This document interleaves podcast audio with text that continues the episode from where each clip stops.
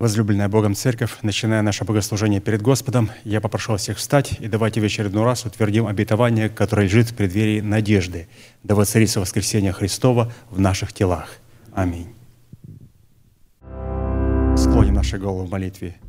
Дорогой Небесный Отец, во имя Иисуса Христа, мы благодарим Тебя за вновь представленную привилегию быть на месте всем на основании завета крови. И ныне позволь наследие Твоему на основании крови, крови подняться на высоты для нас недосягаемые и сокрушить всякое бремя и запинающий нас грех. Во имя Иисуса Христа да будут прокляты на этом месте, как и прежде, все дела дьявола, болезни, нищета, преждевременная смерть, всевозможные страхи, фобии, депрессии, непонимание, невежество, косность. Все это да будет проклято и да отступит от шатров святого народа Твоего. И ныне встань, Господи, на место покоя Твоего, Ты и ковчег могущества Твоего, и да облекутся святые Твои спасением Твоим, и да возрадуются пред лицом Твоим. Дай нам больше от Духа Твоего, пропитай нас Духом Твоим святым, позволь нам найти светлое лицо Твое. Мы благодарим Тебя, что это служение представлено в Твои божественные руки, и мы молим, продолжай вести его рукой сильной и превознесенную. Великий Бог, Отец и Дух Святой. Аминь. Садись, пожалуйста. Мир вам, святые Божьи, кто находится в Христе, кто приготовил свое сердце к слышанию Слова Божьего, кто живет, дышит, существует и трепещет перед могущественным Словом Небесного Отца. Слово, которое хочу вам предоставить, взято из серии проповедей апостола брата Аркадия, является вызовом для всех возлюбивших Его Слово – и чтобы нам, как причастниками тела Христова, разделиться Христом исполнение всего написанного о Нем в Писании, мы продолжим наше исследование в направлении нашей соработы со Святым Духом в том, что необходимо предпринять со своей стороны, чтобы получить право на власть, отложить прежний образ жизни, чтобы облечься новый образ жизни. И мы прочитаем всем хорошо известное место Священного Писания – Послание апостола Павла Ефесской церкви, 4 главы, с 22 по 24 стих. «Отложить прежний образ жизни ветхого человека и сливающего в обольстительных похотях, а обновиться духом ума вашего и облечься в нового человека, созданного по Богу, в праведности и святости истины». И, как мы знаем, для по выполнению этой повелевающей заповеди задействованы три повелевающих и основополагающих глагола, такие как «отложить», «обновиться» и «облечься». И это мы сможем с вами сделать при условии, если мы будем с вами находиться в теле Господнем, а значит, будем здоровыми клетками тела Христова, и понимая, что, приходя на это место, мы обязательно с вами что-то теряем – и обязательно что-то находим. Приходим мы сюда с вами на погибель нашего ветхого человека и на созидание нашего нового человека, если мы сознательно не посещаем служение, мы тем самым укрепляем позиции наших врагов, то есть ветхого человека и все, что за ним стоит – Однако, или так, несмотря на имеющуюся последовательность повелевающих глагола в данном повелении, не написано, каким способом и какие средства необходимо задействовать, чтобы отложить прежний образ жизни. Затем обновиться духом своего ума и, наконец, начать процесс обличения себя в нового человека.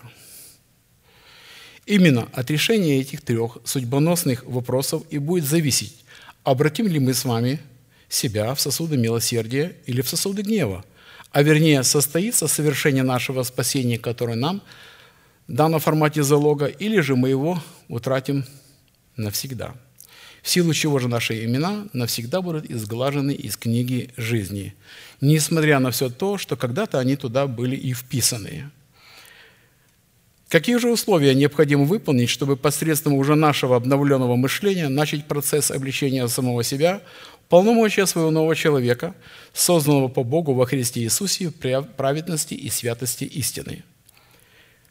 Мы отметим, что наш новый человек, в котором нам необходимо облечься, это наш внутренний или сокровенный человек, возрожденный от нетленного семени Слова Божия. который по своей природе является праведным, святым, нетленным и бессмертным, в силу чего, хотя временно и находится в тленном теле, пребывает в четвертом измерении невидимого и вечного мира.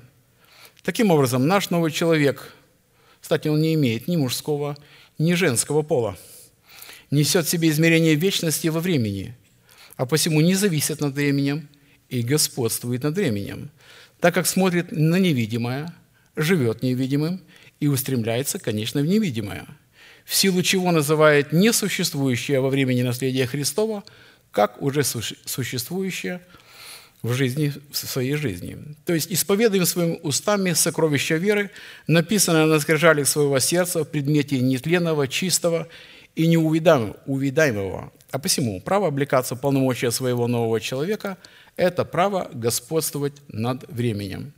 И это право связано с исполнением заповедей, предписывающей в какое время – какими истинами следует облекаться в нового человека. Экклесиаста 8, 5, 7. «Соблюдающий заповедь не испытает никакого зла. Сердце мудрого знает и время, и устав, потому что для всякой вещи есть свое время и устав, а человеку великое зло от того, что не знает, что будет, и как это будет, и кто скажет ему. То есть человек не знает, что такое заповедь, в которую включен и время, и устав.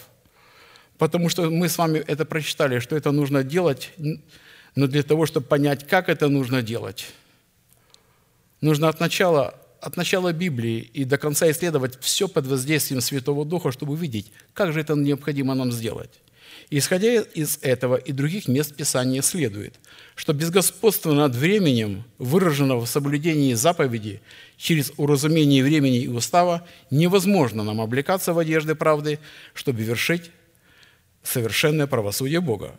И при исследовании природных свойств нового человека мы решили рассмотреть процесс обличения полномочия нового человека с семи сторон или же в семи достоинствах, хотя их гораздо и более. Итак, это человек, облеченный в ризы спасения. Это человек, одетый в одежды правосудия. Это человек, коронованный венцом жениха. Это человек, украшенный убранством невесты. Это человек, одетый в брачную одежду. Это человек, одетый в весон чистый и светлый. Это человек, принявший представительную силу Яхве Савоофа. И это все в одном человеке. Должно быть. При рассматривании имеющих достоинств мы сделали ударение на том, что все эти достоинства содержатся друг в друге, находятся в друг друге, исходят из друг друга, дополняют друг друга и служат подтверждением истинности друг для друга. В одном из мест Писания, Исайя 61 глава 10-11 стихом, мы обнаружили сразу первых четыре достоинства. «Радостью буду радоваться о Господе, возвеселится душа моя в Боге моем, ибо Он облег меня в ризы спасения. Раз. Одеждою правды одел меня. Два. Как на жениха возложил венец. Три. И как невесту украсил убранством. Четыре. Ибо как земля производит растения свои, и как сад произвращает посеянное в нем, так Господь, Бог проявит правду и славу перед всеми народами. То есть вот эти достоинства являются правдой и славой Бога. И Бог проявит их, конечно, перед всеми народами. Он будет облекать нас в соработе, разумеется, когда мы будем соработать вместе с Ним, чтобы облечь себя в нового человека, одетого в ризы спасения, в одежды правды, в венец жениха и убранство невесты. Во-первых, мы отметили, что сочетание в одном человеке этих достоинств и регалий власти, особенно сочетание венца жениха и убранства невесты, действительно превосходит наше разумение, возможности нашего разумения – во-вторых, в данном пророческом изречении имеющиеся достоинства взращены Богом в сердце человека, точно так, как земля производит растения свои и как сад произвращает посеянное в нем. В-третьих, радость о Господе в данном пророчестве является как одна из характеристик и составляющих плод Духа, которая призвана обуславливать Царство Небесное в добром сердце человека. И такой плод радости в сердце человека является результатом славной жатвы – обуславливающим в его сердце Царство Небесное, пришедшее в силе, которая ранее была посеяна в посеве нетленного семени. Сеяло же это доб- доброе сердце этого человека со слезами в это доброе сердце. Как написано Псалом 125, 5, 6. «Сеявшие со слезами будут пожинать с радостью, с плачем несущие семена, возвратиться с радостью, неся снопы свои». Я думаю, нам это чувство хорошо известно, с чем связан посев. Посев, конечно, связан с утратой, и это не всегда для человека комфортабельно. Для того, чтобы мы нечто получили, обязательно мы должны что-то сеять. А посему обличение у нового человека – это, по сути дела, обличение воскресения Христова, предмете, приносимого Богу плода, Духа, который призван обуславливать в нашем сердце силу и порядок, взращенного в нас и пребывающего в нас, Царство Небесного в праведности, мире и радости во Святом Духе, которые облекают нас полномочиями быть вершителями судов Божьих, в связи с этим мы рассмотрели шесть условий, и мы начнем с седьмого условия. Это будет цена прав, за право облекаться в одежды правой, чтобы вершить правосудие Бога. Это обличение в искупление, содержащее соблюдение песа Господа по уставу, установленному Богом. Иоанна 6, 53, 58. Иисус же сказал ученикам, «Истина, истинно говорю вам, если не будете есть плоти Сына Человеческого и пить крови Его, то не будете иметь в себе жизни. Едущий мою плоть и пьющий мою кровь имеет жизнь вечную, и я воскрешу его в последний день». Речь, конечно, идет об учении, которое содержится в истине крови креста Христова, и об истине, которая содержится в истине креста Христова. И, разумеется, когда человек вкушает вечерю и не знаком с учением, с этой истиной, он вкушает ее себе в осуждение – Ибо плоть моя истина и есть пища, и кровь моя истина есть питье. И едущий мою плоть и пьющий мою кровь пребывает во мне, и я в нем. Как послал меня живой Отец, и я живу Отцем, так и едущий меня будет, жить будет мною. Сей-то хлеб, шедший с небес, не так, как отцы ваши ели ману и умерли, и едущий хлеб сей жить будет вовек. Главная суть в достойном вкушении Песах состоит в познании через наставление веры, нашей соработы с учением, содержащейся в истине крови Христовой и в истине креста Христова, открывающий свободный доступ к неисследимому наследию крови Христовой. Если человек через наставление в не будет научен этим двум фундаментальным истинам, которые являются корневой системой учения Иисуса Христа, пришедшего во плоти – то у него не будет никакой возможности достойно участвовать в вечере Господней. Хоть как он ее называет, Евхаристия, литургия, хлебопреломление, вечеря. Мы отметили, что каждая деталь ежегодного празднования Песах, представленная в достойном принятии вечери Господней, указывает на окончательное освобождение от рабства, греха и смерти в теле человека, о будущем и на окончательное освобождение от самого тленного тела и от смертной души – которые, благодаря достойному вкушению Агнца Песах, в свое время облекутся в нетление и, конечно, бессмертие. В уставе Песах достойное вкушение Агнца Песах состояло как в требованиях особого рода одеяний, одежд, несущих в себе готовность вершить правосудие Бога, так и в особого рода требованиях, необходимых для достойного вкушения Агнца Песах. Наблюдение этих требований в любом их аспекте не освобождало человека от исполнения над ним приговора смерти. И напротив, соблюдение устава Песах делает человека причастником к производству суда Божьего и, конечно, в победе над первенцами Египта. Исход 12, 12. «А я в сию самую ночь пройду по земле египетской и поражу всякого первенца в земле египетской, от человека до скота, и над всеми богами египетскими – произведу суд. Я Господь. Из имеющего постановления следует, что первенцы Египта, о которых зависели египтяне, являлись, естественно, богами Бога. Наша зависимость от чего-либо и от кого-либо определяет наше божество, наше упование, нашу надежду, наше поклонение. Потому что если человек говорит, что он любит Бога и зависит от Бога, и в, то, а в это же самое время зависит от денег, от алкоголя, от зависти, или от корости, или от каких-либо прелюбодейных желаний, то такой человек просто обманывает сам себя. От чего мы зависим, является нашим поклонением и нашим божеством, как бы мы это не прятали.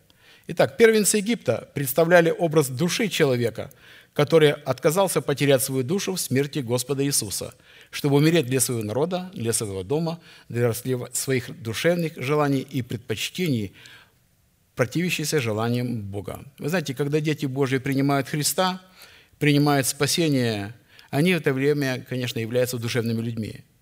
И если они не откажутся от своей душевности потерять душу в смерти Господа Иисуса, то есть, как мы говорим, умереть для своего народа, для дома своего отца, для своих душевных желаний, то таким образом в свое время они станут сами для себя богами, потому что они же растут, и из младенца они вырастут в душевных людей.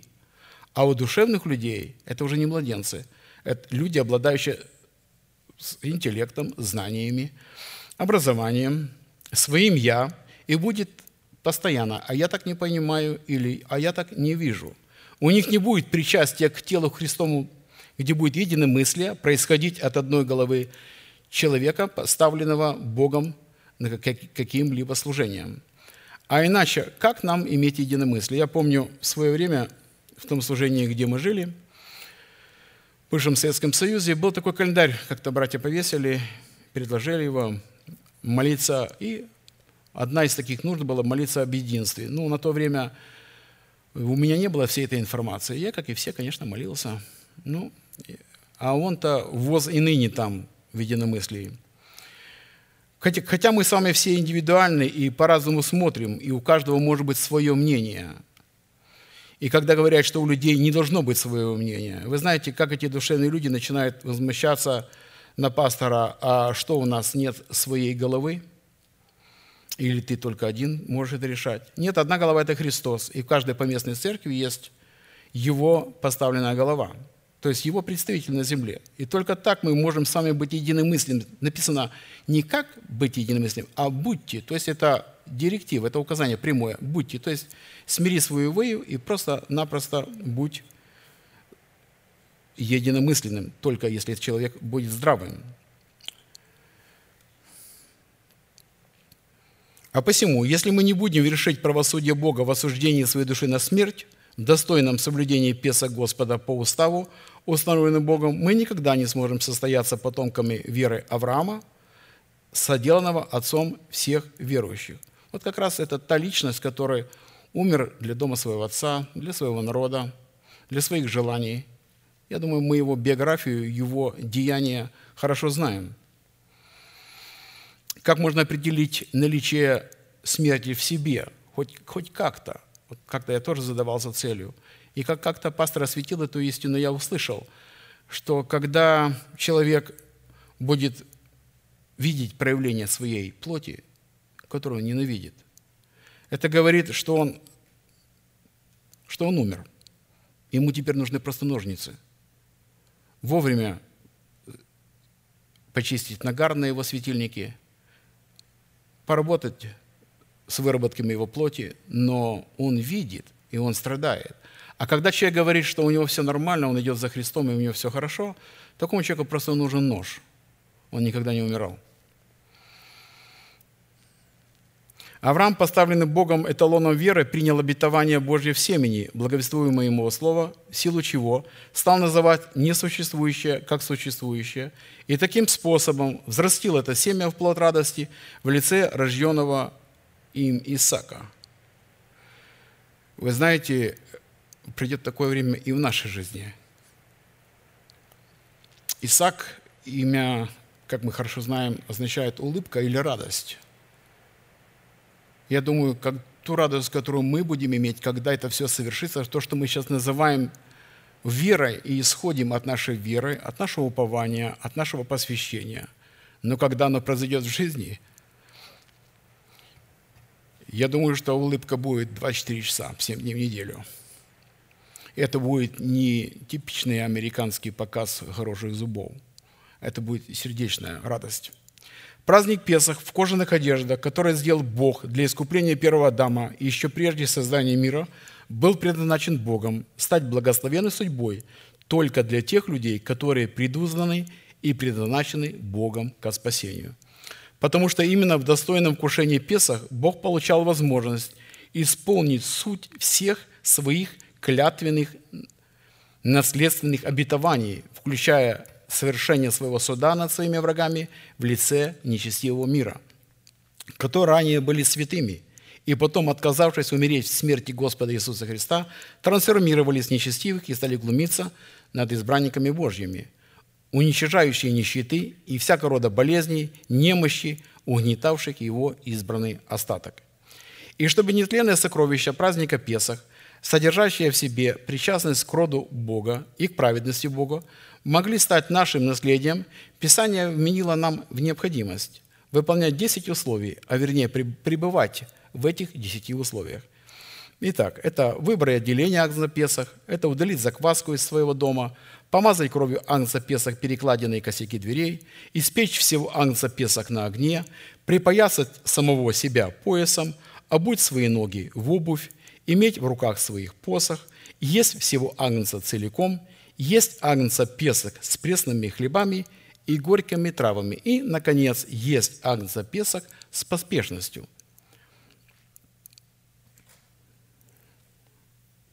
Ешьте же его так. Пусть будут чресла ваши припоясаны. Мы обратим внимание сегодня на десятую составляющую. Есть агнца Песок с поспешностью. Ешьте его так. Пусть будут чресла ваши припоясаны, обувь ваша на ногах ваших, и посохи ваши в руках ваших, и ешьте его с поспешностью, это Песах Господу». Исход 12.11.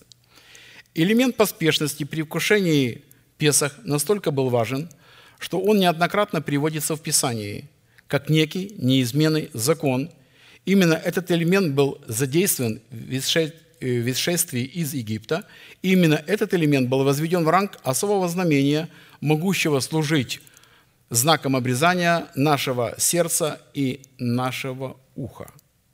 Как раз этот элемент поспешности выражает себя в обрезанном ухе и в обрезанном сердце. Второзаконие 16.3. «Не ешьте с нею квасного, Семь дней ешь с нею пресноки хлебы бедствия, ибо ты с поспешностью вышел из земли египетской, дабы ты помнил день исшествия своего из земли египетской во все дни жизни твоей». Второзаконие 16.3. Слово «поспешность», помимо его прямого назначения в измерении времени, спешить, торопиться и не опоздать, на иврите в измерении духа включает в себя совершенно иные значения, а именно – Итак, на иврите «поспешить» – это взять на себя иго, нести свой крест, переносить страдания, облечься в мантию ученика, облечься в оружие света в полномочиях учения Христова, или же укрепляться всякую силу по могуществу славы Божьей, обновить свое мышление, размышлять о законе Всевышнего, вынимать Слово Божью со страхом и трепетом, стоять на страже неповреждения Слова Божьего – Учитывая, что вкушение Песах – это гарантии Нового Завета, который символически заключен в число 8, так как на восьмой день был обрезан, обрезался младенец, то включая эти смысловые значения, мы решили рассмотреть 8 признаков, в которых содержится смысл поспешности, хотя их гораздо и больше. В определенном формате мы рассмотрели Шесть признаков, определяющих поспешность, и обратимся к седьмому. Итак, седьмой признак есть Песах Господу с поспешностью.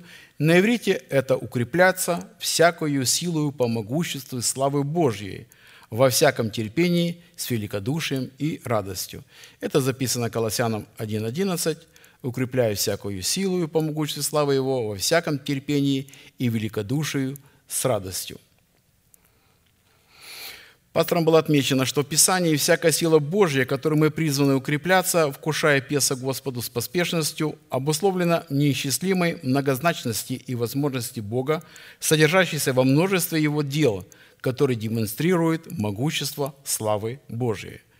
Сила на иврите – это мощь, крепость, могущество, право, власть, держава, знамение, завет, свет, знак, указание – атрибуты царской власти, все оружие Бога, небесное воинство, стихии Вселенной, множество милости и щедрот Божьих, множество величий и великолепий Божьих, множество могущества и крепостей, способность или возможность творить суд и правду, способность распространяться и расширяться, чудо, чудотворение, диво. Какой объем информации возможен быть в одном слове. Мы отметили, что только при соработе с конкретными силами Бога, действующими в нас и через нас, мы сможем иметь доказательство того, что мы вкушаем Песа Господу с поспешностью, дающей нам возможность противостоять амбициям своего собственного Египта. А посему, чтобы укрепляться всякую силу и по славы Его, необходимо выполнение одного условия – это пребывать во всяком терпении с великодушием и с радостью. Однако для этой цели нам необходимо было исследовать, что следует разуметь под всякой силой Божией, содержащейся в могуществе Его славы. И только затем мы можем исследовать, как пребывать во всяком терпении и великодушии с радостью, чтобы укрепляться себя этими многоразличными и множественными силами Бога. А иначе как нам укреплять с этими силами, если не знаем вообще, что это за силы? Итак, рассматриваем вопрос первый. Что следует разуметь под всякой силой Божьей, содержащейся в могуществе Его славы? Мы пришли к выводу, что многозначность и многофункциональность сил Божьих определяется неизмеримыми и неисчислимыми возможностями Бога, явленными в многоразличных делах Бога. Псалом 65.3. «Скажите Богу, как страшен Ты в делах Твоих, по множеству силы Твоей покорятся Тебе враги Твои». Здесь речь идет о том, что Его множественные дела совершенны Его множественными силами, и благодаря этому покорятся Ему враги Его. И, конечно, нашим главным врагом, который призван нам покориться при нашей соработе со множественными силами Бога, это наша душа – которая по своей природе связана со своим народом, со своим домом и со своими генетическими предпочтениями и вожделениями, за которыми стоят многочисленные силы преисподней. Подлинное дело Божье, производимое в нашем сердце по множеству силы Бога, всегда внушают человеку страх и благоговение пред Богом. Если, конечно, они находятся в сердце человека и производят дела Божьи – и такие результаты призван узреть в своей жизни каждый отдельный человек, вкушающий Песах Господа с поспешностью. А посему многозначности и многофункциональности сил Божьих раскрывается великое дело искупления Божьего, показывающего нам, кем для нас является Бог и что сделал для нас Бог. А вопрос, каким образом следует укрепляться всякими силами Бога, раскрывает нам суть того, что необходимо сделать нам – чтобы наследовать все то, что сделал для нас Бог во Христе Иисусе. Итак, в формате мы рассмотрели некоторые определения, которые обуславливают природу и характеристику или характер конкретных сил Божьих, произведенных в Его человеках и через Его человеков. И остановились на следующей составляющей силы Господней, которая призвана проявляться в сердце человека и через сердце – искупленного Богом человека во множестве милости и щедрот Божьих. Э, милости и щедроты Божьи – это его определенные силы. Следующая составляющая силы Господней в сердце искупленного Богом человека состоит в множестве милости и щедрот Божьих. Псалом 5, 4, 8. «А я по множеству милости Твоей войду в дом Твой, поклоню святому храму Твоему в страхе Твоем». Знаете, потому что каждая сила Бога имеет свое определенное лицо, определенный характер. И в данном случае мы изучаем силы Божьи во множестве милости Божьих. Поэтому, чтобы посредством множественных сил Бога, явленных во множестве Его милости, войти в Дом Божий, необходимо, чтобы наше сердце обрело право не только на владение и соработу с этими силами, но и на право пребывать в этих силах. Правом на владение и на пребывание в силах Бога является страх Господень, который призван задействовать и вести все эти силы за собою для сглаживания перед лицом Бога беззаконий наших. Поэтому практически, э, оказывается, страх Господень является военачальником множественных сил Бога в Его милостях. Давайте прочтем это место Писания, Псалом 50, 50 с 3 по 14 стих, который стал нашим молитвенным псалмом. «Помилуй меня, Боже, по великой милости Твоей, и по множеству щедрот Твоих изгладь беззакония мои, ибо беззакония мои я сознаю, и грех мой всегда передо мною. Тебе, Тебе единому согрешил я, и лукавое пред очами Твоими сделал. Так что Ты праведен в приговоре Твоем и чист в суде Твоем. Вот я в беззаконии зачат, и во грехе родила меня мать моя. Вот Ты возлюбил истину в сердце, и внутрь меня явил мне мудрость. Окропи меня есопом, и буду чист. Омой меня, и буду белее снега. Дай мне услышать радость и веселье, и возрадуются кости, тобою сокрушенные. Отврати лице Твое от грехов моих, и изгладь все беззакония мои. Сердце чистое сотвори во мне, Боже, и дух правый обнови внутри меня. Не отвергни меня от лица Твоего, и Духа Твоего Святого не отнимет меня. Возврати мне радость спасения Твоего, и Духом владычественным утверди меня». Какие могущественные слова. Итак, несмотря на то, что осознание своих беззаконий пред Богом является очень важным шагом. Если мы исповедуем грехи наши, то Он, будучи верен и праведен, простит нас и очистит нас от грехов наших, то есть оправдает и сгладит, каких не было никогда – Однако, чтобы Бог изгладил наше беззаконие, одного осознания своих беззаконий перед Богом, это никогда не было достаточно. Потому что для изглаживания наших беззаконий необходимо соработать со множественными силами Бога в предмете Его милости, содержащейся в наследии крови креста Христова. Э, именно с уникальной соработой со множеством милостями Божьих явленных в его неисчислимых щедротах, начинается творчество данной молитвы, определяющей поспешность при крушении Агнца Песах. «Помилуй меня, Боже, по великой милости Твоей, по множеству щедрот Твоих, изгладь беззаконие мои». Дело в том, что только после изглаживания наших беззаконий, посредством нашей соработы со множеством милости Божьим, мы соделаемся достойными Бога и получим право входить пред лице Господне, чтобы утверждать его интересы в его совершенном правосудии. Чтобы творить правосудие же Божье, необходимо, чтобы милость и истина обвязали нашу шею, и чтобы эти достоинства были написаны на скрижалях нашего сердца, что мы их туда перенесли, мы об этом думали, рассуждали, и она была всегда перед нашими очами, я имею в виду духовными. Книга притч 3.3.4. «Милость и истина да не оставляют тебя, Обвяжи ими шею твою, напиши их на скрижалях сердца твоего, и обретешь милость и благоволение в очах Бога и людей».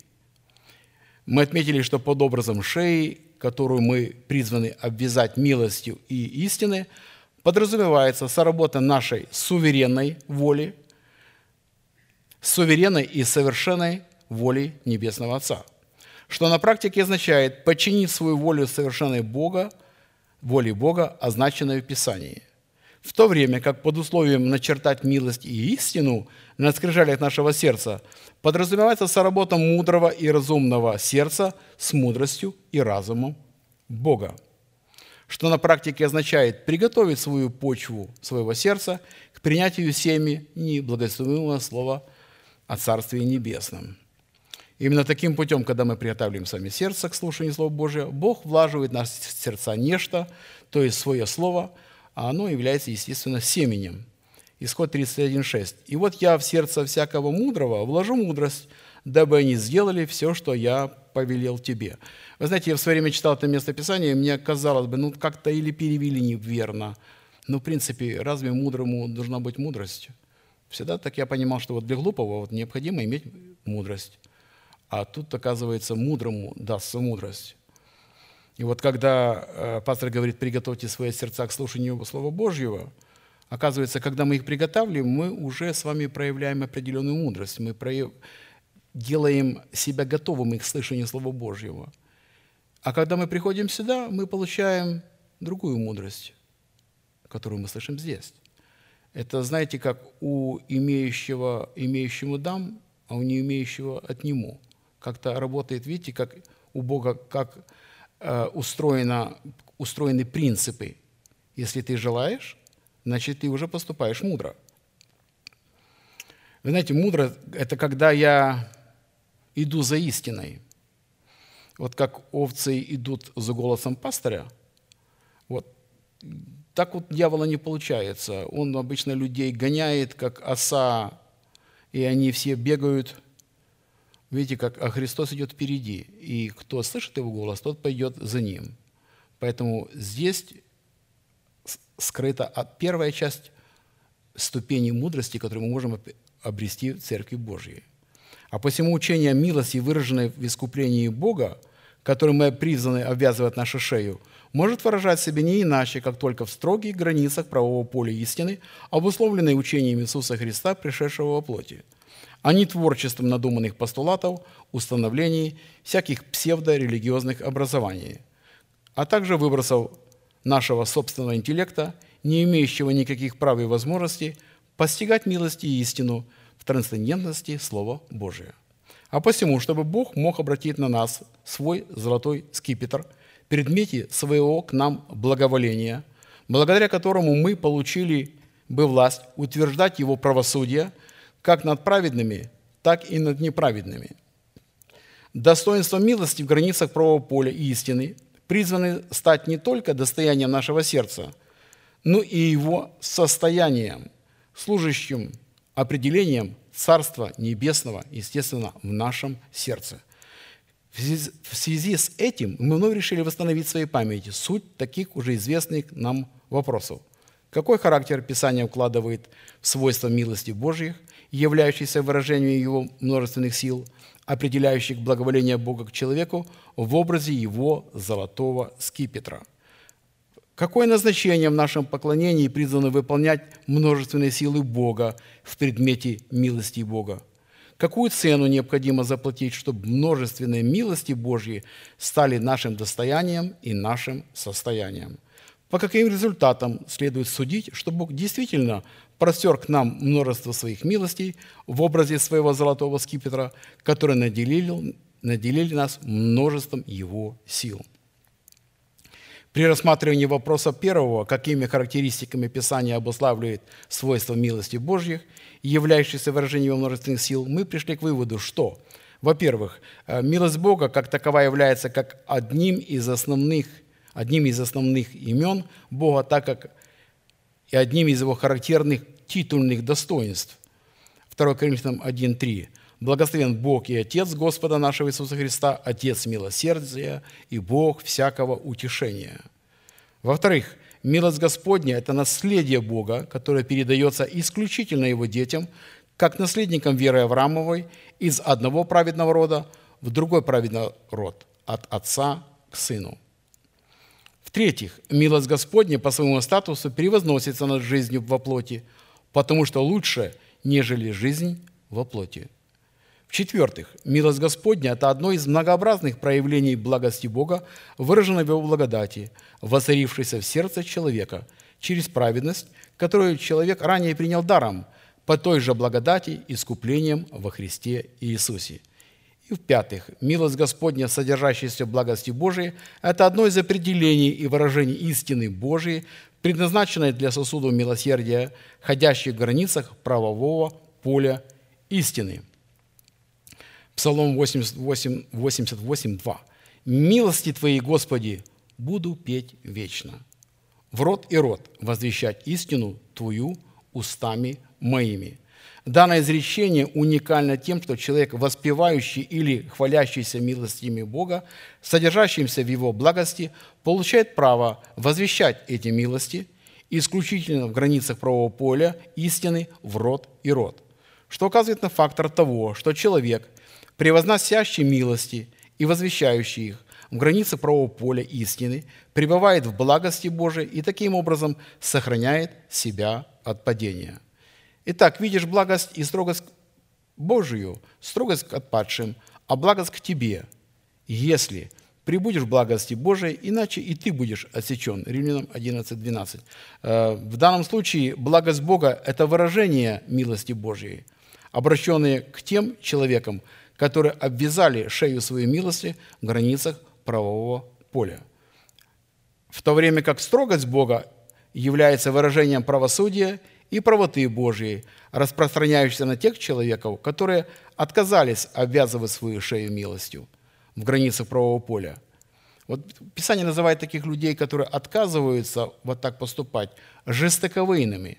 То есть выя, шея, жестокая, она не поворачивается от Слова Божьего, она поворачивается от своих желаний. Псалом 88, 15. «Правосудие и правота – основание престола Твоего. Милость и истина предходит перед лицем Твоим».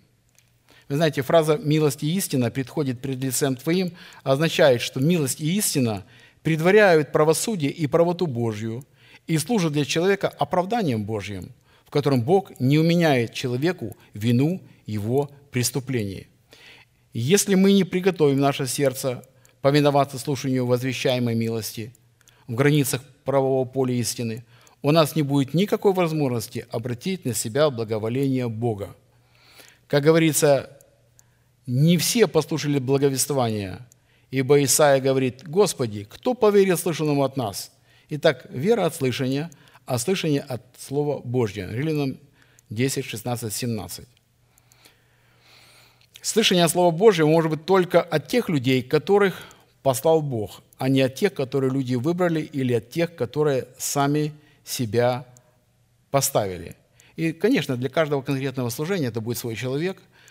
И понятно, что э, по-другому структура Божья не будет работать, если это не будет человек, который предстоит перед Богом. Э, я приду такой пример в своей жизни. Я уже был в этом служении. И я часто любил читать книги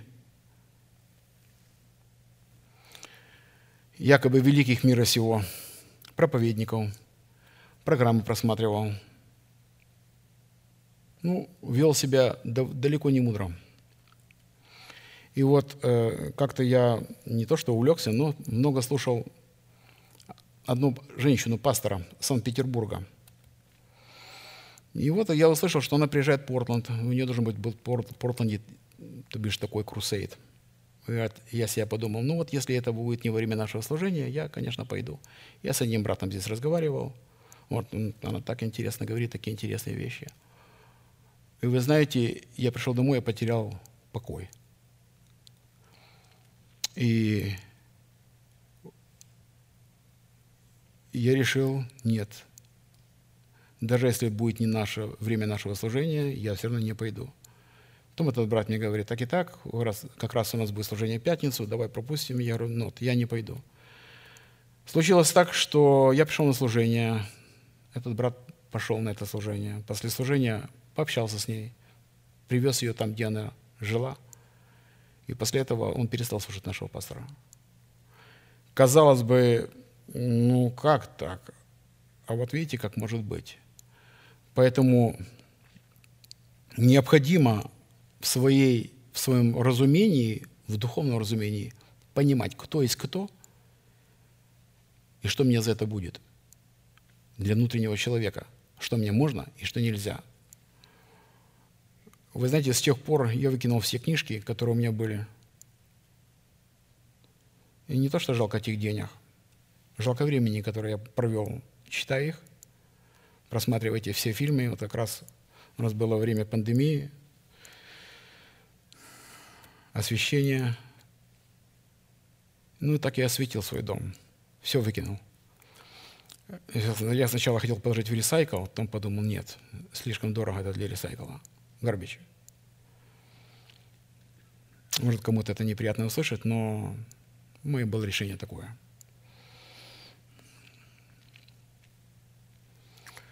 Итак, так как молитва – это нечто иное, как право, которое человек дает на вмешательство небес в сферы земли. И такое право мы призваны давать Богу только на установленных им условиях.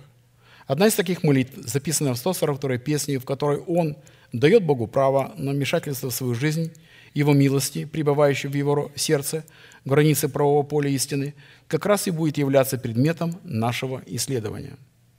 Господи, услышь молитву мою – Внемли молению моему поистине Твоей.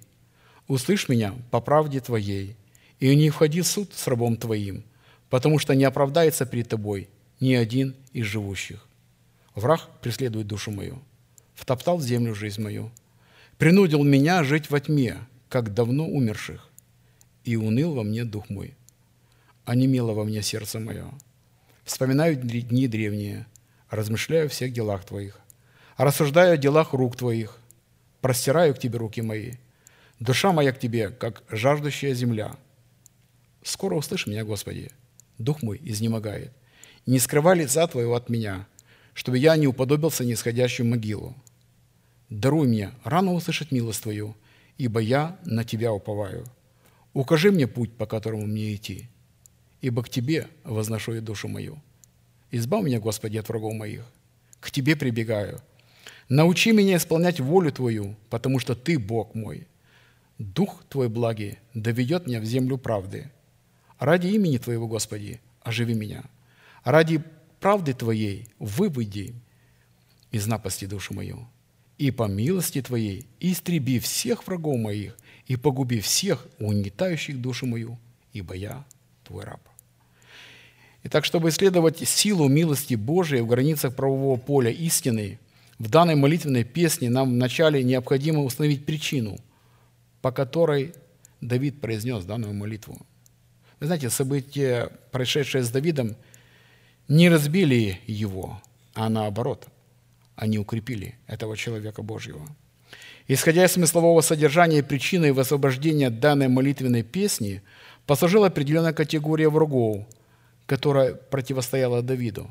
Это, во-первых, первое, собственная плоть Давида, которая толкнула Давида на грех, в котором он впал при прелюбодеяние, убил мужа, одного из своих вождей, друзей. Во-вторых, персонифицированный грех. И перс... третье, персонифицированная смерть. То есть смерть, грех – это личности. Это персонифицированное, это личностное – которые стоят за плотью Давида и за плотью каждого из нас в отдельности. И чтобы нам быть услышанным Богу, Богом, Давиду, так само и нам, необходимо было представить Богу некое основание или некое же право, которое могло бы служить для Бога достаточным доказательством для вмешательства в жизнь Давида, его милости и истины – со стороны же Давида такими доказательствами в данной молитве послужили 10 аргументов или 10 оснований, которые Давид переводил Богу, говоря, «Услышь меня ради Твоей милости и правды, ради воспоминаний дней древних и всех дел Твоих, потому что я простираю к Тебе мои руки, потому что я на Тебя уповаю, ради возношения души моей к Тебе, ради того, что я к Тебе прибегаю, а не к кому-либо другому. Потому что Ты мой Бог, ради Твоего имени, а ради Твоей милости, и потому что я раб Твой.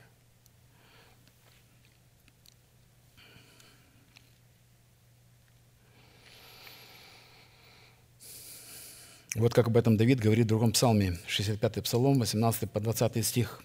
Это, это доказательство истинной правды в молитве. «Если бы я видел беззаконие в сердце моем, то не услышал бы меня Господь. Но Бог услышал. Внял глаз умоления моего. Благословен Бог, который не отверг молитвы моей и не отвратил от меня милости своей.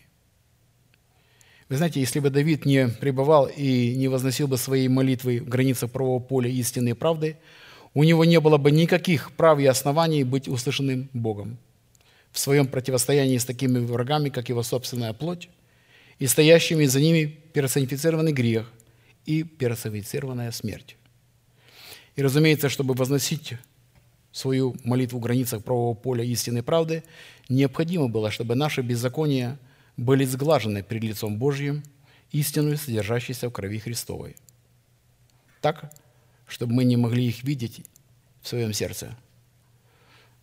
Ровно так когда-то Давид не увидел беззакония в своем сердце – Давид говорит, что если бы я видел беззаконие, в своем сердце беззаконие, то никогда не услышал бы меня Господь. Знаете, совершивший такой страшный грех, и при этом он не видит, не видит себе беззакония, потому что грех пришел к нему извне. То есть сам Давид этот грех не вынашивал. Это, как мы знаем, имя этому греху был странник. Это был неприродный житель его внутреннего состояния. Я думаю, что мы знаем разницу в определении грешить и согрешать. Грешник – это тот человек, который вынашивает грех в своем сердце. Тот, кто его лелеет, жаждет, оттачивает, маскирует, мстит. А это блюдо, которое подается холодным. То есть это план. А вот тот, кто согрешает, это тот, кто не сбодрствовал и попал в грех. Вот поэтому песни многих невежественных есть такие, как вот я грешник бедный, правда я такой. Назвать себя, во-первых, грешником, потом еще благословить себя бедным, и потом второе двойное свидетельство. Правда я такой. Вот как раз пророк Нафан и пришел и показал, как грех пришел к Давиду, и как он его поймал. В то время, когда все цари идут на войну, он прогулялся по крыше своего дома. В то время он там не должен был находиться. Когда мы делаем не то, что мы должны делать, не обязательно, обязательно попадаем в искушение. Что же он увидел? Он увидел купающуюся обнаженную женщину. Она была женой одного из вот 30 вождей, близкого ему человека. Он приказал привести ее к нему. Конечно, он спал с ней. Она забеременела. И когда она сказала, что она беременна, то он, конечно, пожелал скрыть свой грех. Он вызывает, этого вождя и посылает, чтобы он просто был, побыл дома, отдохнул, переспал с женой. И таким образом руки-то будут чистые. Вы представляете вообще какой-то коварный замысел? Но человек, которого он посылает, очень любил Бога, очень любил Давида, и он не пошел в свой дом спать. Тогда Давид меняет план, вызывает своего военачальника Ява и говорит ему, знаешь, война есть война. Поставь его в то место, где особенно будет жаркий бой, и отступите от него. Так Яв сделал. И потом прислал Давиду гонца с известием. Раб твой Урия умер, погиб. Давид сказал, конечно, пожирает меч от то одного, то другого. Это война, все бывает. И тут же Бог посылает к нему пророка Нафана. Вы знаете, исходя из этой истории Давида, можно увидеть, что определенная категория людей, которая не предизбрана Богом, потому что они не умерли в смерти Господа Иисуса Христа, вследствие чего осуждают Давида, говоря, как Бог мог простить такого блудника. Но надо понять, что грех пришел к нему извне – Нафам пришел и просто рассказал ему историю. Рассказал ему такую, так историю преподал, что Давид понял, что что-то произошло в государстве, какая-то новость, о которой ему еще не донесли.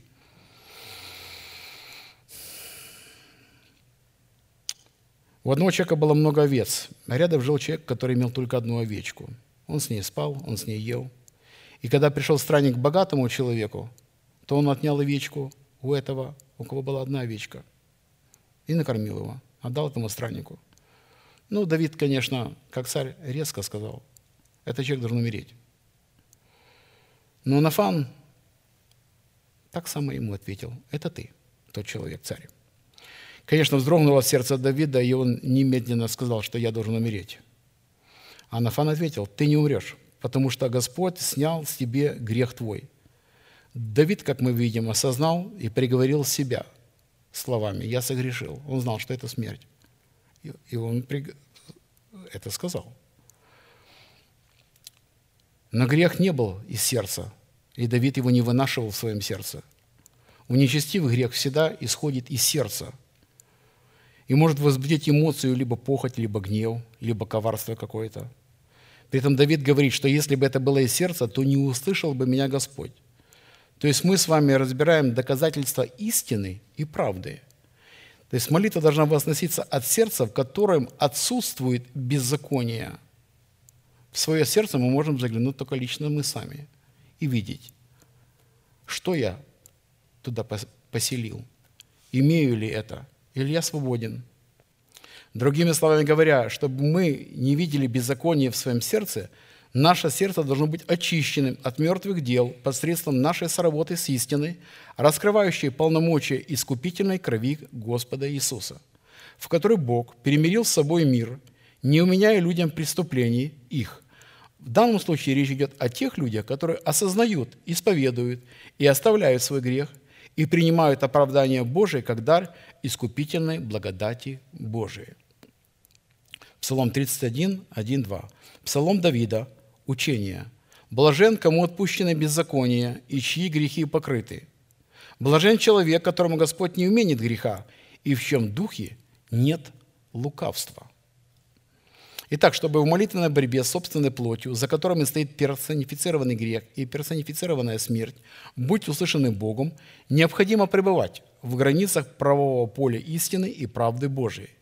И для этой цели нам необходимо было рассмотреть, что могло явиться для Давида основанием для такого смелого и заявления и утверждения, приведенного перед Богом, как доказательством того, что он находится в границах правового поля истины и правды Божией. Каким образом ему удалось обрести такое достоинство и такое основание? Или же какую цену и какие условия необходимо выполнить со своей стороны, чтобы иметь такие жизненные устои?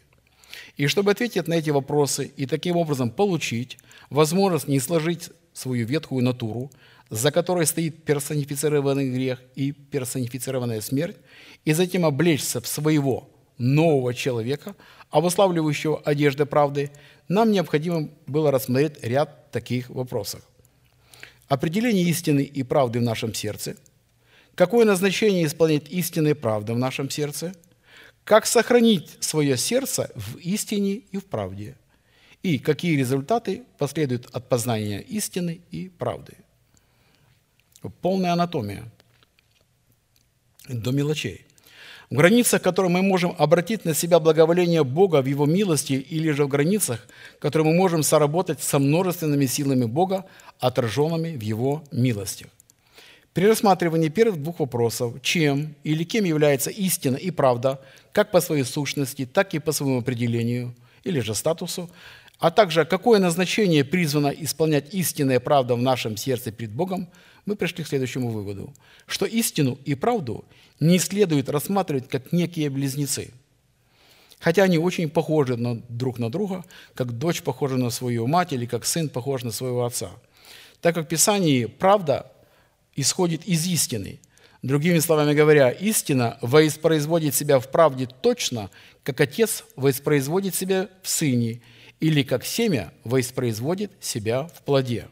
Из чего следует, что истина – это корень, определяющее состояние человеческого сердца, в то время как правда или справедливость – это дерево, растущее из этого корня, как выражение этого состояния.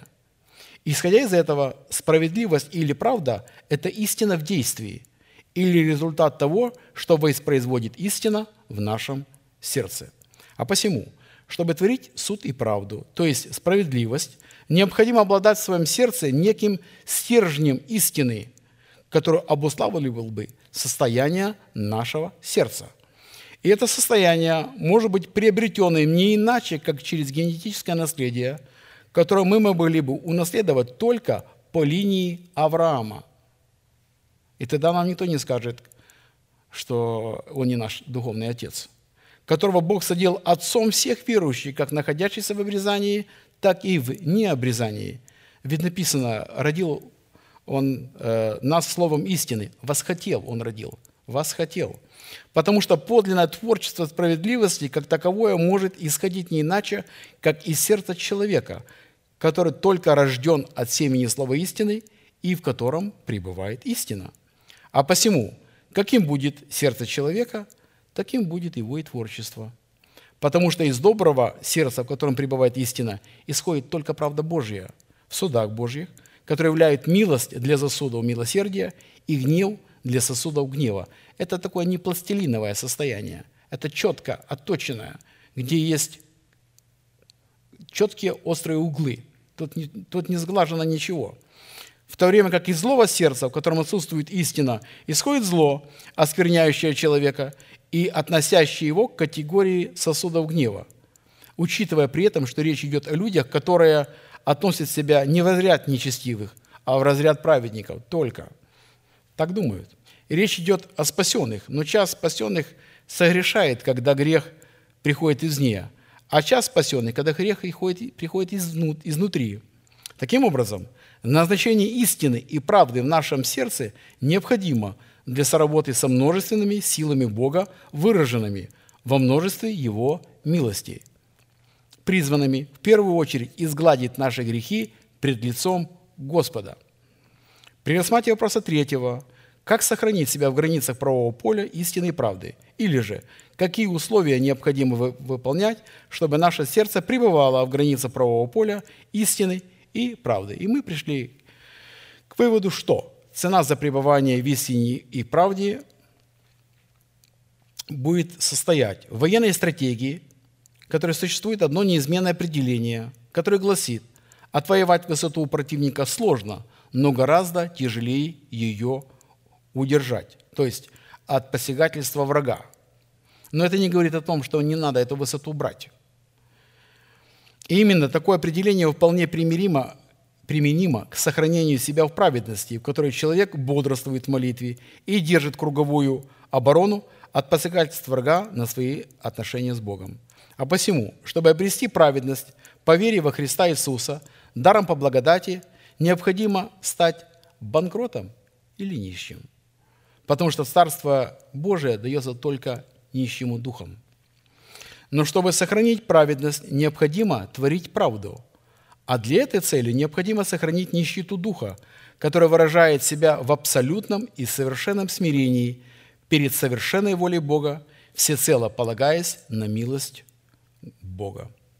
Итак, первая составляющая цены за пребывание в границах правового поля истины и правды – это принятие человеком человека, посланного Богом. Вторая составляющая за пребывание – это плата за познание истины об искуплении. Третье – это разумное волевое решение прощать своим обидчикам обиду до захождения солнца. Четвертое – это полное размежевание с Вавилоном. Пятое – это необходимость поверить обещаниям Бога. Шестое – это быть приготовленным к отношениям с Богом, как со своим супругом. Итак, седьмая составляющая цены за пребывание в границах правого поля истинной правды – это реализация откровения правды Божией, принятой в сердце человека, благовествовании Христовом, которое выражает себя в направлении движения веры извнутрь сердца к цели другой веры, находящейся в воздухе на облаках. Посмотрите, как пишет апостол Павел, Римлянам 1.17.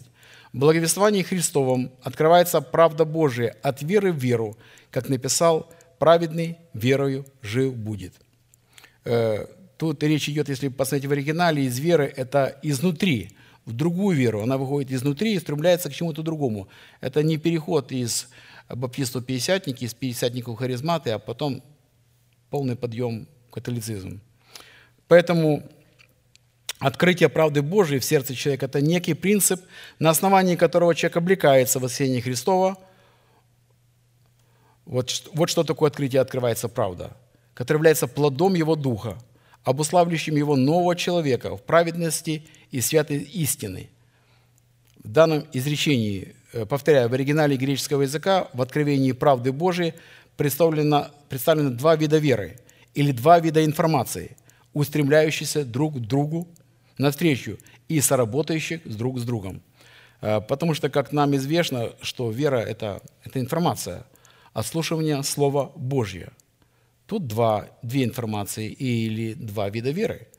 Первый вид веры – это истина, исходящая из сердца человека и устремляющаяся ко второму виду веры, переникающемуся с небес.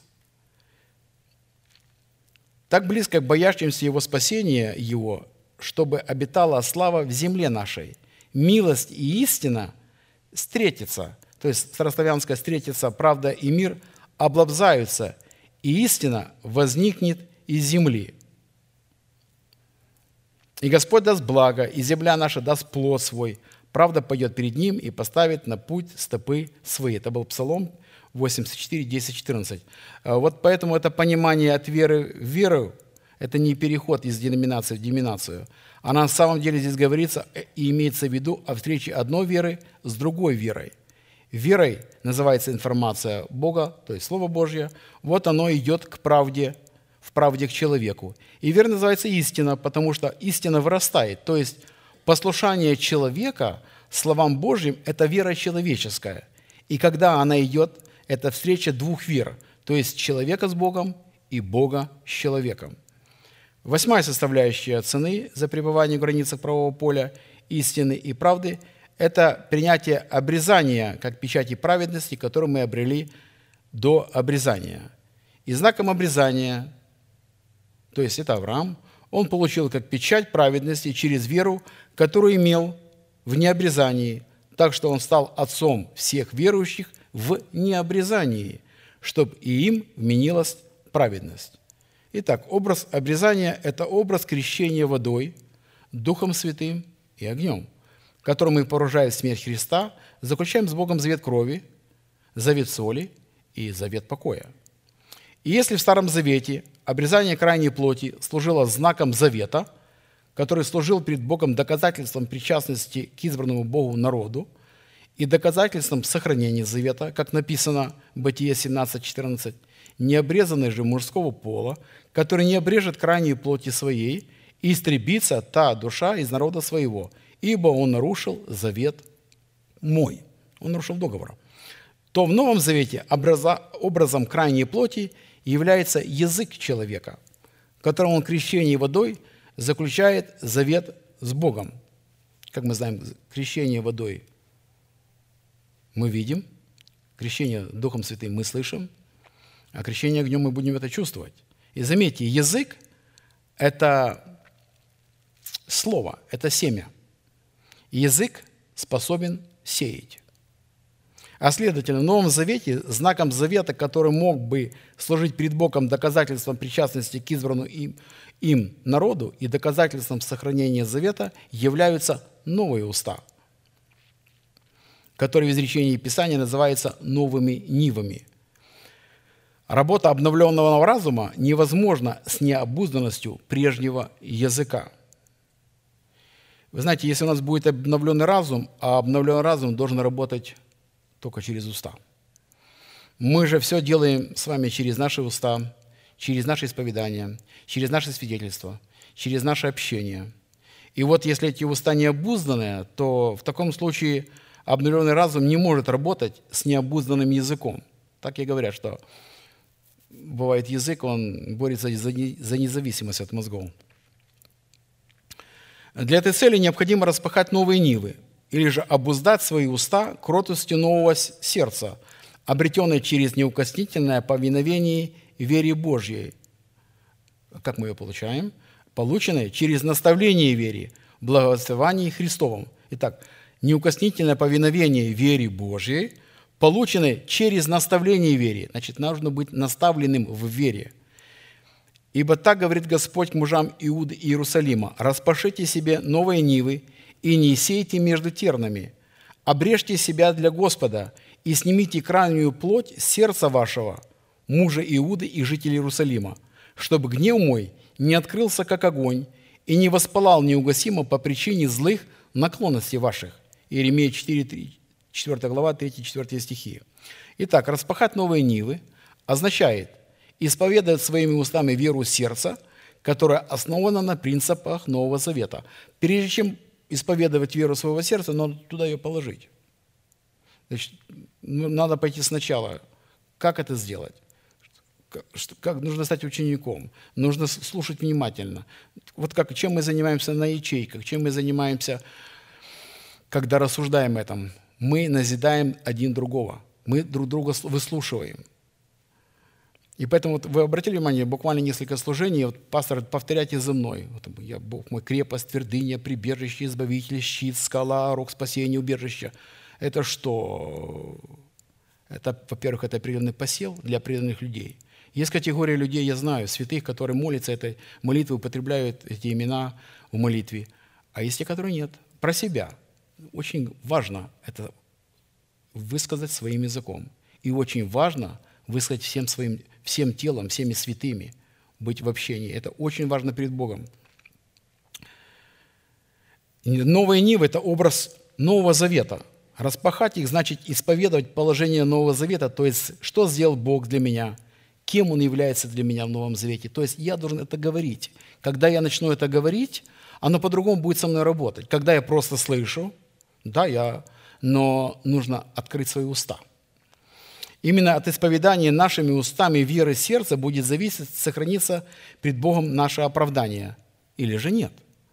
Говорю вам, что за всякое праздное слово, праздное – это гнилое, негодное, которое не соответствует воле Божьей, какое скажут люди, дадут они в ответ в день суда, ибо от слов своих оправдаешься, и от слов своих осудишься. Вы знаете, люди будут осуждены в гиену огненную и будут спасены только через свои собственные исповедания. Они слышат слово, но исповедуют не его, а обстоятельства, которые попали, какое у них самочувствие, как на них посмотрели, э, чувства, которые их одолевают. Но мы знаем, вот на кафедре написано, вначале было слово, и слово было у Бога. И если мы это слово можем сохранить внутри себя, вот когда была объявлена война нашим мыслям, ну, для меня это просто битва. Я не знаю, как для вас. Битва за мысли. Битва то, что приходит в разум. Я прекрасно понимал, что если я не дам птицам сесть на свою голову, они никогда не совьют гнезда. Но я обратил внимание, а птицы-то не улетают. Гнезда нет, а птицы не уходят мысли не уходят. И при том разношерстные. Другие мысли даже высказывать не хочется. И я, когда вот начал слышать, как пастор говорил об этом, как он противостоял, и я сейчас на этой войне. Лично, и лично для меня это... Начинаю провозглашать. Я начал понимать, мало ты знаешь, что провозглашать. Да, могу читать. А когда ты работаешь, когда ты за рулем, ты читать не можешь. Поэтому я понял, что если ты воин молитвы, и чтобы быть в этом положении царя, священника и пророка, они должны быть у тебя на языке. Вот эти мысли Бога, если я начну высказывать, то мои мысли, они, то есть они не будут мне уже принадлежать, они не мои. Они не найдут корня, они не найдут, вернее, земли, где пустить корень. То есть это, в принципе, для меня вот это сегодняшний день, это номер один – чем я занимаюсь, чтобы я понимал, он лжец. Я знаю, что во мне это не живет. Я знаю, что мой лук сильней.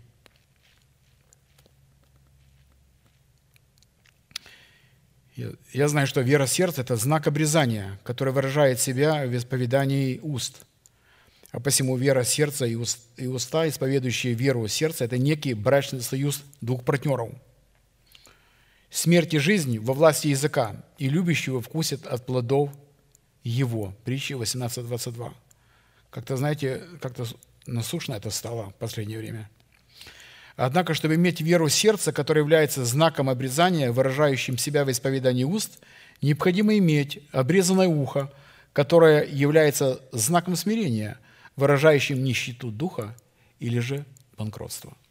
Это означает, что если мы хотим иметь новые уста, или чтобы наши уста стали новыми, необходимо просто смирить себя. Смирить как повелительный глагол, то есть заставить себя. Обычно, знаете, заставить кого-то легче. Особенно, если у кого-то позиция, если есть кто под ним, но только не себя. Вы знаете, кто не смирит себя, тот жестоковыйный человек. Как написано Деянием 7.51. Жестоковыйные – это люди с необрезанными сердцами и ушами – вы всегда противитесь Духу Святому, как отцы ваши, так и вы. Вы видите, что если сердце и уши не обрезаны, то такой человек не может сработать с Духом Святым. Он всегда будет противиться. Язык его будет говорить совершенно другое. Он будет слушать правильное исповедание, но так как их в сердце у него нет, он не смирил себя и не преклонил своего уха, то у него нет ни смирения, ни признания человека, которого Бог поставил над ним. Он просто жестоковыйный. Он не сможет исповедовать, он сможет исповедовать только в крайних случаях, когда у него что-то произойдет. Он скажет, я имею веру в исцеление. Вот тут написано, что он взял все мои немощи и грехи, и я исповедую, я верю, я верю, я верю, вот как, как мантры. И такой человек будет как верить и исповедовать до самой преисподней. И когда туда попадет, он тоже будет говорить, я тут не должен быть, я тут не должен быть. Я же, испов... я же верил в исцеление. У меня была вера, но веры-то не было. Она должна исходить из сердца. Просто человек свои желания выдает за веру. Но вера – это откровение Божие, которое приходит в сердце человека через слышание Слова Божьего от того человека, которого послал Бог. Вот это и есть вера. От слышания Слова Божьего. Но не все послушали, сказал Исаия. Кто поверил слышанному от нас? Вот Исаия был послан. Итак, девятая составляющая цены за пребывание в границах правового поля истины и правды – это способность найти самого себя в Боге или поместить самого себя во Христе не со своей праведностью, которая от закона, но с той, которая через веру во Христа Иисуса. Филиппийцам 3, 9. «И найтись в нем», то есть речь идет о Иисусе Христе, не со своей праведностью, которая от закона, но с той, которая через веру во Христа, с праведностью от Бога по вере. В имеющем изречении представлены два вида праведности, исходящие и основывающие в двух, на двух взаимоисключающих друг друга заветов, старого и нового, в которых человек может обнаружить себя в зависимости от того, в какой завет он поместил себя и какой род праведности он предпочитает. В праведность от дел или в праведность от веры. В какой он себя поставит – Потому что в данном случае имеется в виду нахождение самого себя во Христе в творчестве правды, выраженном в правосудии Божьем, которое призвано твориться в границах правового поля Нового Завета. Делами закона не оправдается, не оправдается перед ним никакая плоть. Ибо законом познается грех. Потому что закон, законом Моисея или законом дела любой э, закон дела относится к закону Моисея. Потому что весь закон Моисея, он только и основан только на одном, на делах. Но ныне, независимости от закона, явилась правда Божья, о которой свидетельствуют законы и пророки. Правда Божья через веру в Иисуса Христа во всех и на всех верующих. Ибо нет различия, потому что все согрешили и лишены прав славы Божией, получая оправдание даром по благодати Его, искупление во Христе Иисусе, которого Бог предложил в жертву умилостивления в крови Его через веру для показания правды Его прощения грехов, соделанных прежде. Римлянам 3, 20, 25. Это очень глубокая истина, может изменить жизнь очень многих верующих, если они об этом будут размышлять. Тогда никто не сможет человека обвинить, потому что истина глубоко написана у него в сердце, что бы ни говорили – чтобы он не слушал. Он познал истину, такой человек. И уповать будет не на то, что я делаю или я сделал, а что Бог сделал для меня. И только на этом основании можно что-то уже творить. Десятая составляющая цены за правду, пребывание в границе правого поля, это страдание, страдает за истину, не угрожать, но предавать свое дело как судьи праведному – 1 Петра 2,23. «Будучи засловием, он не засловил взаимно. Страдал, не угрож... страдая, не угрожал, но предавал то судьи праведному». Мы говорим, как сохранить себя в границах правого поля. Это когда нас засловят, засловят не засловить. Взаимно страдая, не должны угрожать. Но предавать то все судьи праведному. Знаете, э, когда у меня были определенные обстоятельства, я приходил к нашему пасторному поэту, и говорит, как мне быть в данном случае – и просто вызов. Подняться можешь? Это был первый раз. Как-то я прошло, лет прошло, обратно был вопрос, я обратно подошел, мне обратно спрашиваю, задаю вопрос, мне обратно ответ, а ты можешь подняться над этим? Я больше не хожу с таким вопросом. И начинаю понимать, что обстоятельства могут не поменяться. Я поменялся для этих обстоятельств я поменялся для них, и оно работает во мне в благо. То есть я сначала пошел путем просто смирения и просто послушания. Я просчитать не мог результата.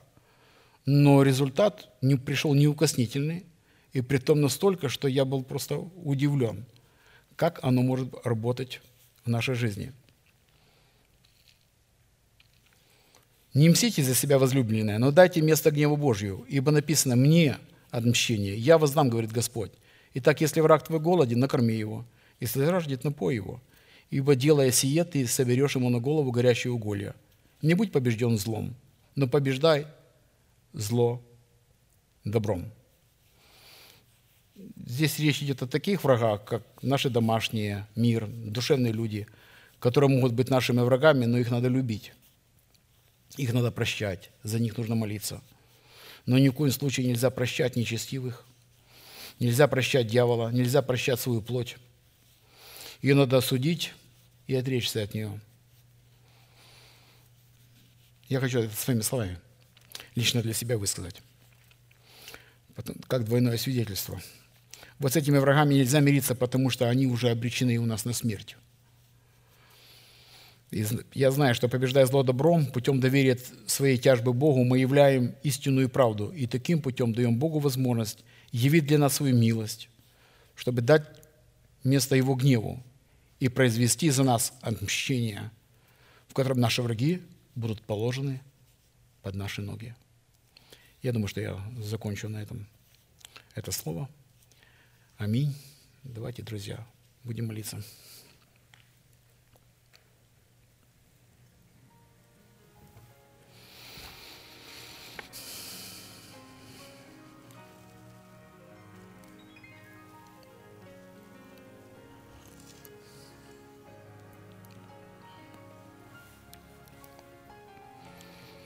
Очень небесные праведные. Я искренне благодарен Тебе находиться на этом месте, которое очертила десница Твоя, где поклонение перед именем Твоим святым.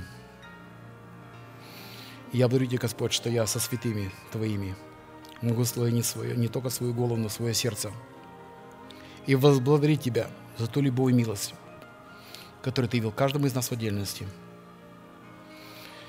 Возблагодарить Тебя, Господь, за то, что мы познали имя Твое. Возблагодарить Тебя, Господь, за ту добрую жену в достоинстве тесных врат, которую мы нашли, когда стали отвергать себя. Отвергать своего ветхого человека, отвергать свой интеллект и подчинились под владычественное Твое Слово – Я благодарю Тебя, Господь, за эту возможность подчинить себя Слову Божьему, подчинить себя Твоей вере и Твою веру переместить на скрижали своего сердца. Благодарю Тебя, Господь, за призвание быть облеченными, достоинство воинов молитвы, быть облеченными в цари, в священники, в пророки – Благодарить Тебя, Господь, мы можем за то, что Ты дал нам столько обетований, которые, Господь, Ты разлил, как перед Авраамом, перед его взором на небесах, звезд, как звезды, которые Ты рассыпал, как песок под его ногами. Неисчислимое количество Твоего Слова, в котором мы можем быть обличены, которое мы можем есть, которым можем одеваться, с которым мы можем, и мы можем воевать. Мы можем ими утешаться. Мы можем в них растворяться. Мы благодарим Тебя, Господь, что они не находятся на кладбище нашей веры. И наша вера от этого возрастает.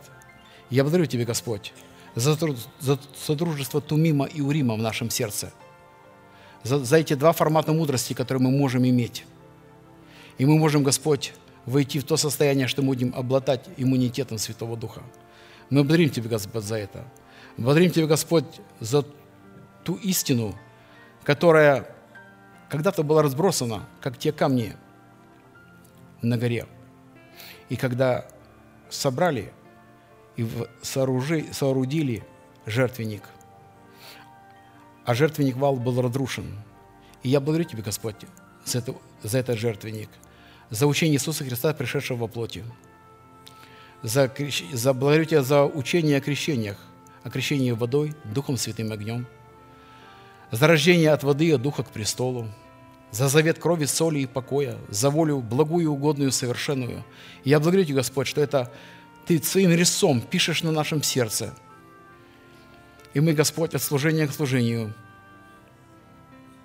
возрастаем в своей вере – ты, Господь, учишь нас, как подбирать молитвенные слова, как, что мы обрели то состояние вдовы, как та некогда в Сарепте Сидонской, что она могла находиться у ворот города и собирать дрова.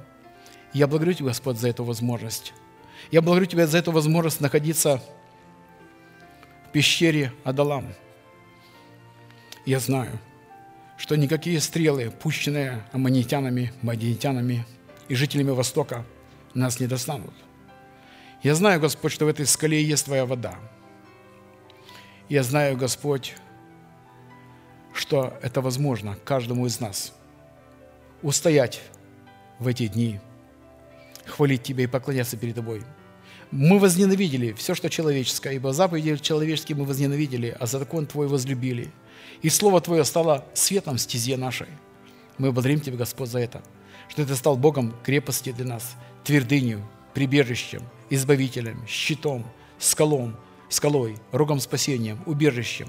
Призовем достопоклоненного Господа, и от врагов Ты нас избавишь. Мы почитаем себя мертвыми от греха и живыми для Бога. Держимся исповедания неуклонно и поверен обещавший. Благодарим Тебя, Господь, что мы имеем причастие к Твоей смерти, что дает нам возможность и право быть иметь причастие к Твоему воскресению, что даст нам право на власть, призывать имя Господне от ранней зари, попирать владык как грязь, топтать как горчечник топчет глину, называть несуществующее существующим в своей жизни – и рассматривать так само и святых вокруг себя. Я благодарю, Господь, Тебя, что мы можем хвалить и поклоняться перед Тобой. Жив наш Господь, твердыня наша, не поколеблемся во веки и веки. Ибо Ты тот, который сотворил все веки, все видимое и невидимое, поставил все законы Своим Словом. И Твое Слово стало законом так и для нас. Славьте Господа, ибо Он благ – Достоин Ты поклонения и хвалы, наш великий Бог, Отец, Сын и Святой Дух. Аминь. Отче наш, сущий на небесах, да святится имя Твое, да придет царствие Твое, да будет воля Твоя, как на земле, так и на небе. Хлеб наш насущный, подай нам на сей день, и прости нам долги наши, как и мы прощаем должникам нашим. Тебе слава и хвала, наш вечный Бог. Аминь. А теперь давайте, друзья, провозгласим наш неизменный манифест. «Могущему же соблюсти нас от падения и поставить пред славою Своею, непорочными в радости, единому, премудрому Богу, Спасителю нашему, через Иисуса Христа, Господа нашего, слава и величие, сила и власть, прежде всех веков, ныне и во все веки. Аминь.